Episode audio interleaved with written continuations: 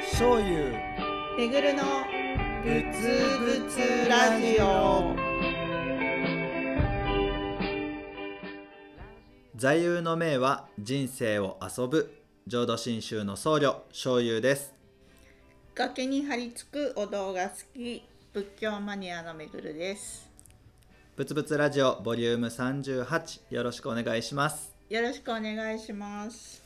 前回アホほど時間長くなっちゃいましたね ほぼほぼ倍ですよね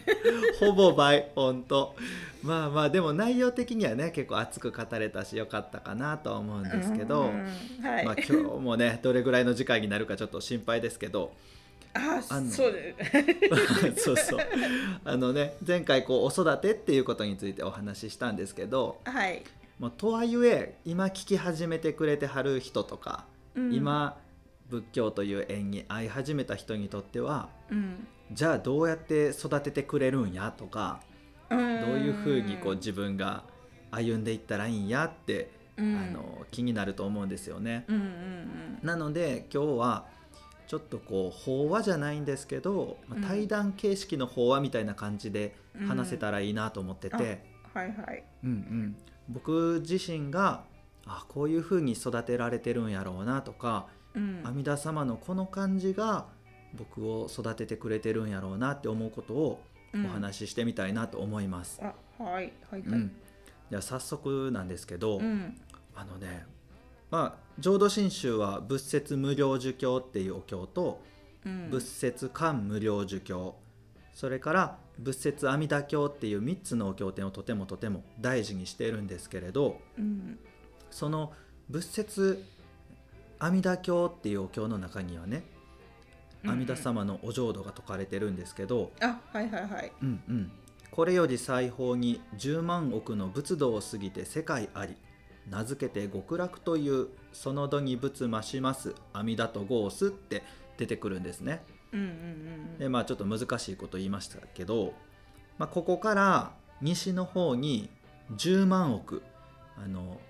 10万億個仏土仏様の世界が10万億個ポンポンポンポンポンポンと並んだその向こう側に阿弥陀仏の極楽っていう浄土の世界があるんですよって出てくるんですよ。うんうんだからまあざっくり言ったらめちゃくちゃ遠くにお浄土ありますよって出てくるんですね。うんでそこのお浄土に阿弥陀様がおられるんですよって出てきますそれに対して仏説漢無量寿経ではあの阿弥陀仏孔子不穏阿弥陀仏ここを去ること遠からずって出てくるんですようんつまり阿弥陀様は今ここにおられますよって出てくるんですね、あそその言葉はよく聞きます。うんうんうん、ご法話ではね、よくこれを聞きますよね、阿弥陀様今ずっとここにいてくださるんですよ、うん常に私たちを抱き取ってくださってますよ、うんみたいなねうんでも仏説阿弥陀経ではめっちゃ遠くにいますよって出てくるんですよ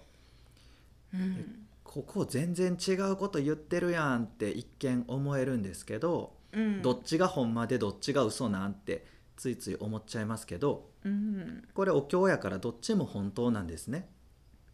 ううんんうん、遠くでありながら今ここにいるっていうのが阿弥陀様とも言えると思うんですけどうんうんあー仏教っぽいですよねこういうのがねどっちやねんみたいなうんなんか分かったような分からんような、でそこのところを僕なりに味わってる話したいんですけど うんあ味わってるって言ってるわいやいいいですよ言って そうで言っすてねいいですよ。前回も喋ってたからねあのね僕冒険遊び場っていう活動で子どもたちとこう関わることが多くていっぱいいろんなことを学んだんですけど、うんその冒険遊び場とすごく近い理念で同じようなことをされてる森の幼稚園っていう活動があるんですよ。うんうんうんうんでこれってあの園舎を持つんじゃなくてうん森の中でまあ子どもたちが自由に遊んで、うんできるだけ子どもの自主性学びっていうものを学んあの学べる場所を作りましょうっていう感じでまあ喧嘩してもいいし失敗してもいいし、うんうんうん怪我したむ怪我したらそれはそれで学ぶこと多いやんかっていううんうんうんすごいこう僕魅力的に感じてるんですけどあの滋賀県の瀬田で瀬田森の幼稚園っていうのを立ち上げはったあのさいちゃんっていう女性がいるんですね。うんで僕このさいちゃん大好きで実は僕とあの妻が連れ合いが出会ったのもこのさいちゃんがやってる森の幼稚園に僕の連れ合いがあのずっと関わらさせてもらってへてーそんなご縁で出会ったっていうのもあるんですけど、うんこのねさいちゃんの子供の見守り方が抜群なんですよ。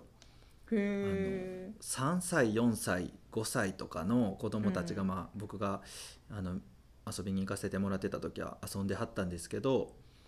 もうあの山の斜面をぐいぐい登っていくんですよ子供たちが。うんうんで結構心配じゃないですか落ちたら転げ落ちるし。あううんんあの切り株とかもポコポコあるからそこにぶつかったら大怪我しちゃうしとか、うんでまあ木ガンガン登っていく子もいるんですけど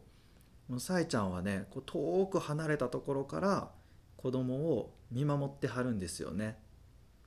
へえうん、危ないでそれしたらあかんでとかあこういう風にしたらいいよとか教えたりとか止めたりすることなくうんあの距離を取って遠くの方から見守ってはるのを見てねこの人すごいなーって僕は憧れてるんですけど、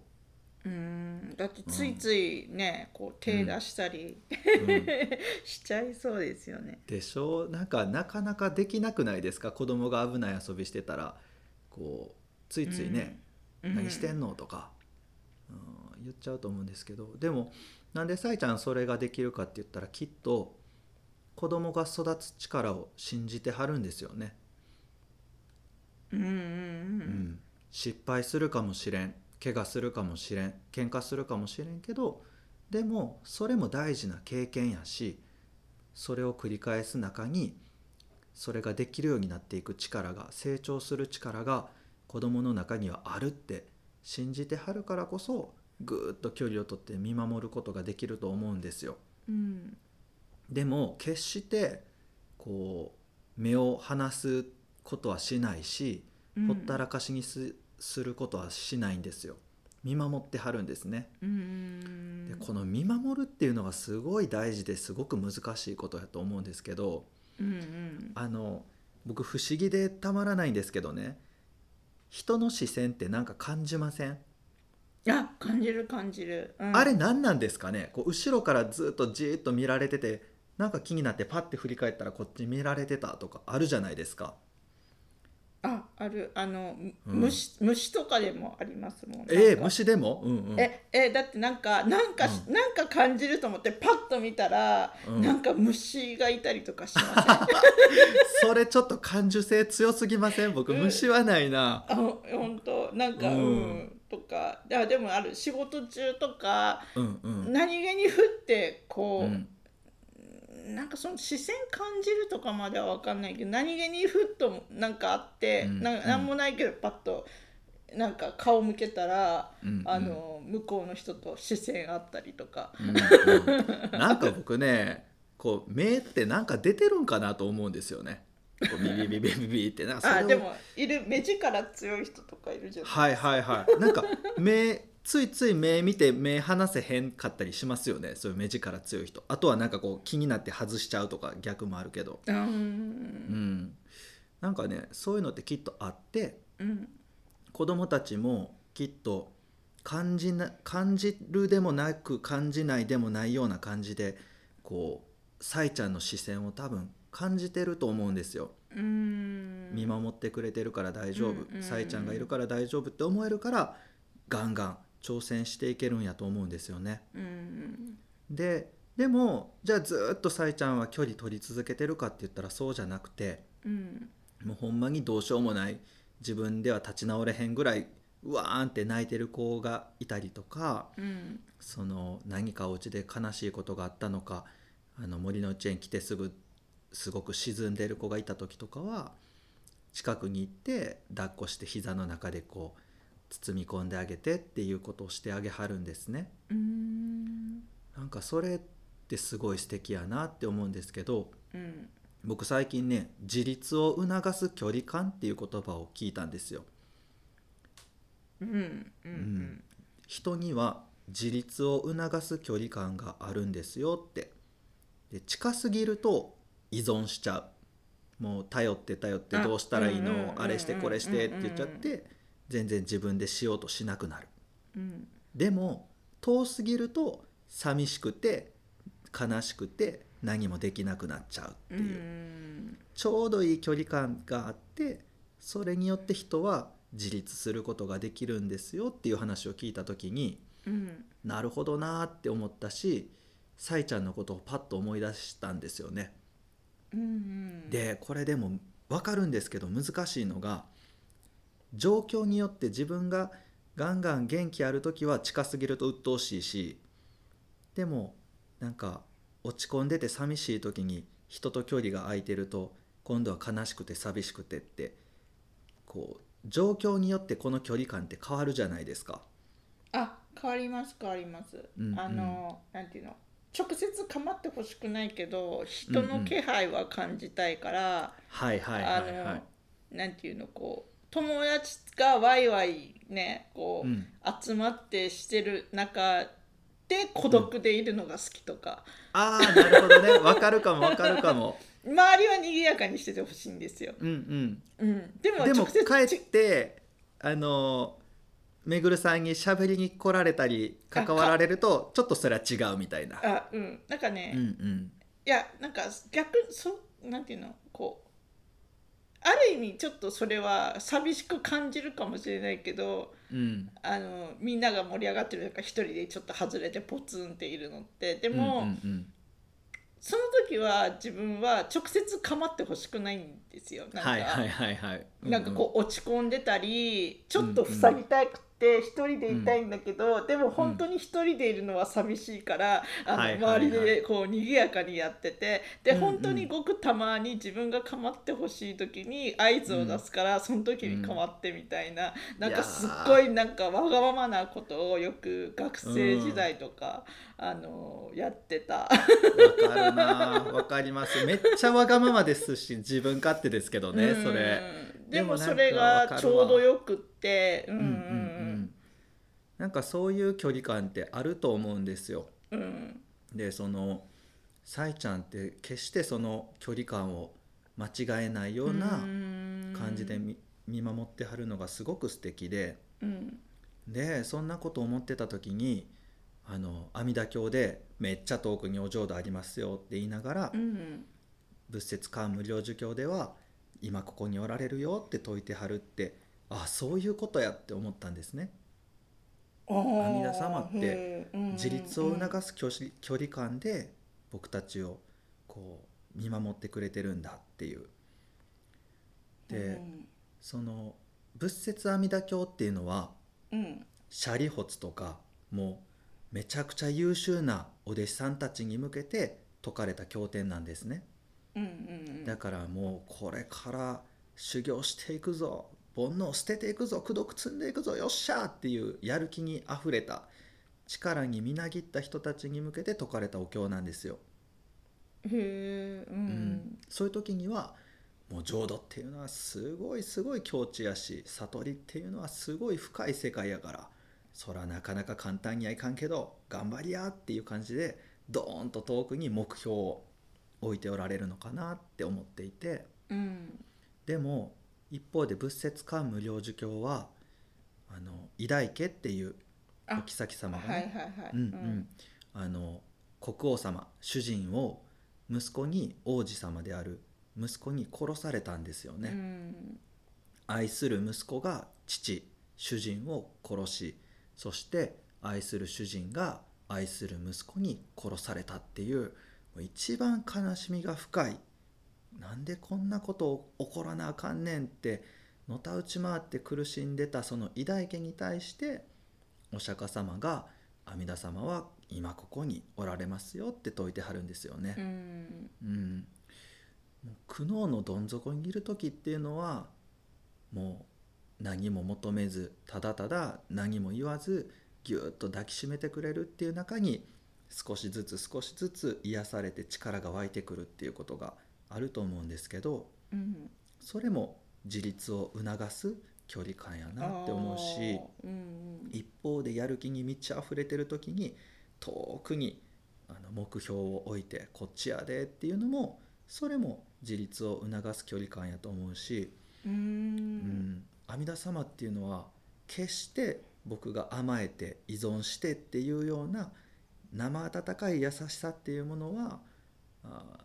ー与えずにけれど苦して苦しくて苦しくて仕方がないような時には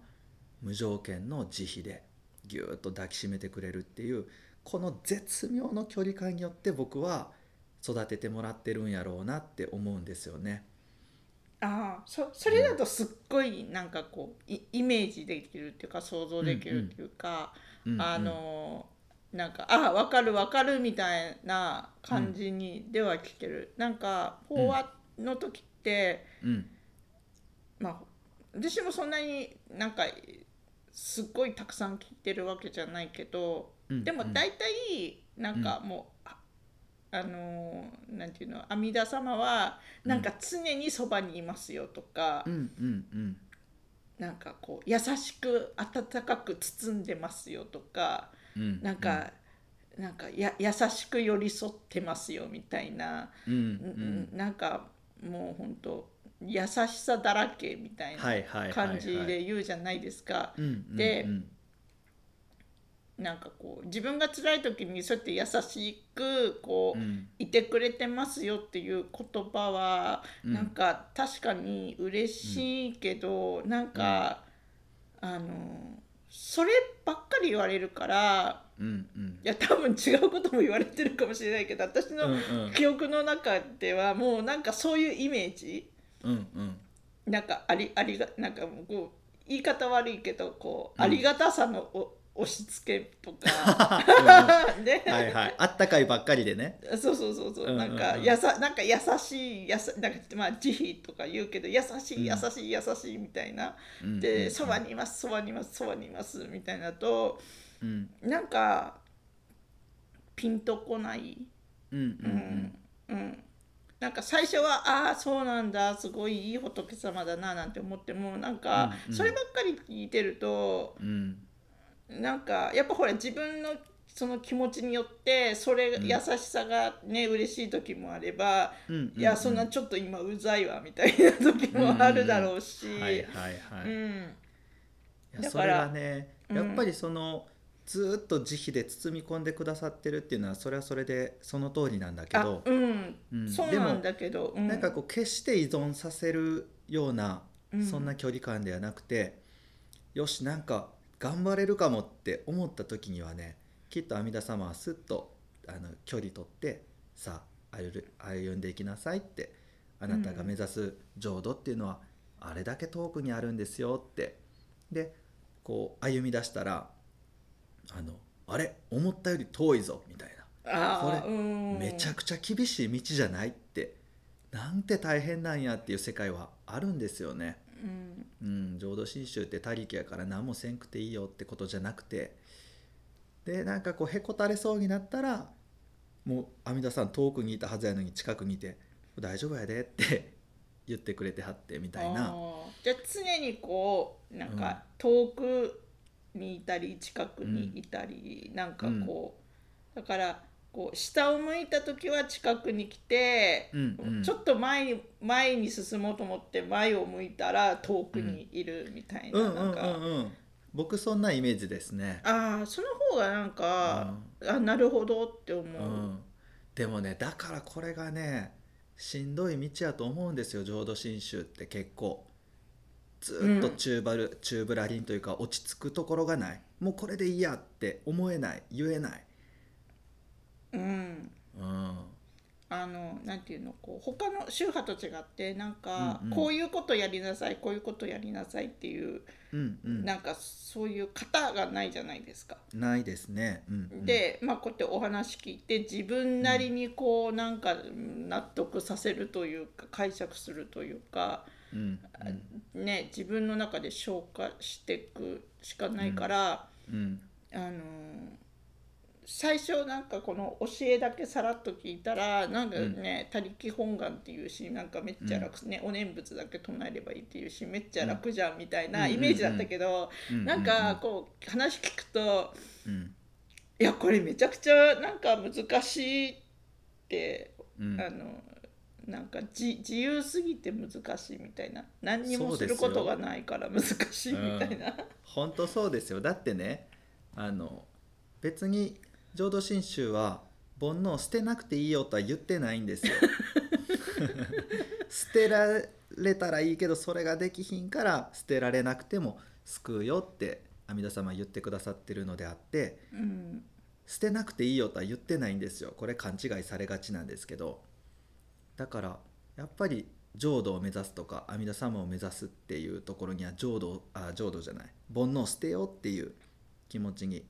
なるわけですしうんこれを何とかせんしなあかんなって思うわけですけどうんそらねこう環境を整えられて比叡山の中で修行して煩悩を捨てるってその大変やろうけどそれもめちゃくちゃ大変なことやろうけどこれだけいろんな誘惑あふれた世間に生活しながら煩悩を捨てれないとやっぱりダメでしょうっていうのってやっぱそれはそれで大変なんですよね。うんうんあのなんやろ精進料理しかないところであの正しい食事しましょうねっていう生活するのともう美味しいあの塩分たっぷり甘みたっぷりのスイーツがあるおつまみがあるお酒もある美味しいもんいっぱいありますよっていう中であの節制しましょうねっていうのって なんかそんな感めっちゃ誘覚惑が多いうん、そう、そんな感覚ですね、僕は。ああなるほどね、うん、うん。確かに確かそうあそう。になんかしゅういさんまだ時間大丈夫ですあの、うんうん、あのさっきその阿弥陀様がこうん、う、うん近くにいたり遠くにいたりみたいな話うんうんしてたじゃないですか。うん、うん、うん。で、うんあの私そもそもそもっていうかあの、そのまだねその浄土真宗をこうん、うなんか深く理解しようとか法は聞こうっていう前に結構まあうんうんいろんなおお寺とかねこう仏像を見たりとか、うんあの絵絵っていうか掛け軸っていうのかな、なんかあれを見たりとかってお寺回るのが好きで行ってたんですけどどこで見たかも覚えてないけどへーなんかうんうんどっか行った時に、うん、あのー来合図って、うんうんうんあのーなんかほら阿弥陀すなんかほら亡くなった時に阿弥陀様と、うんなんか菩薩様がこうなんか楽器持ったり踊ったりとかする、うんこう、うんグループになってこうグループになって。はいグループになってうん、うん。こうその時の絵は多分みうん右上の方からこう雲に乗ってこううんわーっとこう集団で降りてくるみたいなライブ図へをーどっかで見たことがあっうて、ん、うん、でそれがすっごいなんうん。か、なんかわかんないけどすごい好きになっちゃって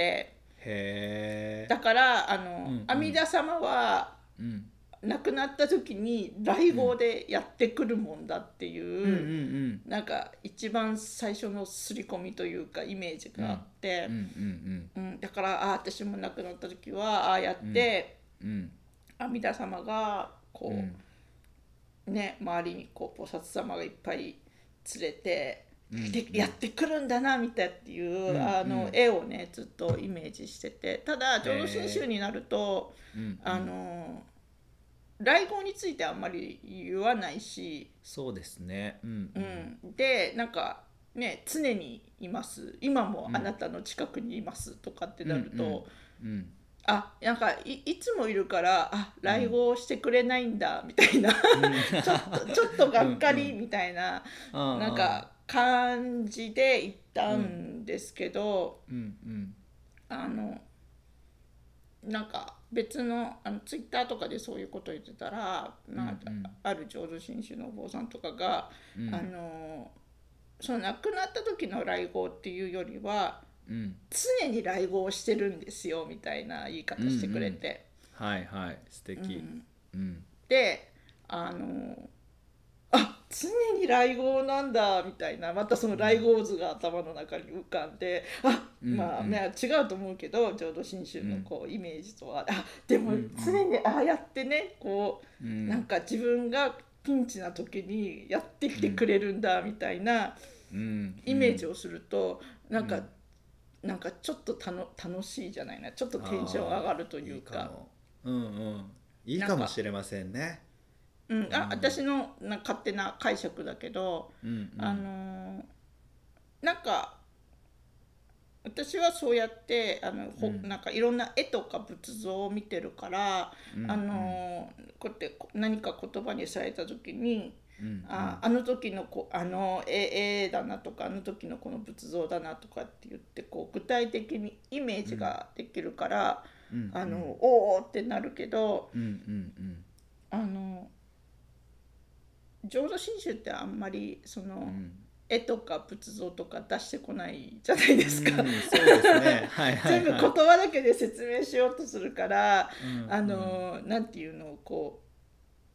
うイメージしにくいというか想像しにくいというか、うんうんううんん、なんそかうですね、うん、あありがたさ半減みたいな、 うんあ うん、なんか、はいはいうん、もったいないなって思う時がうんあってそうかも、うんちょっとめぐるさんこれもう時間過ぎちゃってるので、すいませんうん、次回ちょっと来光図についてあちょっとじっくりそうですね喋りましょうこれあ面白い話ですあ、すいません。よろしくお願いします。はいじゃあ今日はここまでにしましょうはい、ありがとうございました。ありがとうございましたぶつぶつラジオでは皆様からの質問やご意見親鸞様阿弥陀様のここが好きを大募集しています詳しくは YouTube の概要欄や公式 Twitter をご覧くださいチャンネル登録や高評価もお願いしますということで今日はここまでですありがとうございましたありがとうございました。ぶつぶつぶつぶつ南蛮南蛮打打仏仏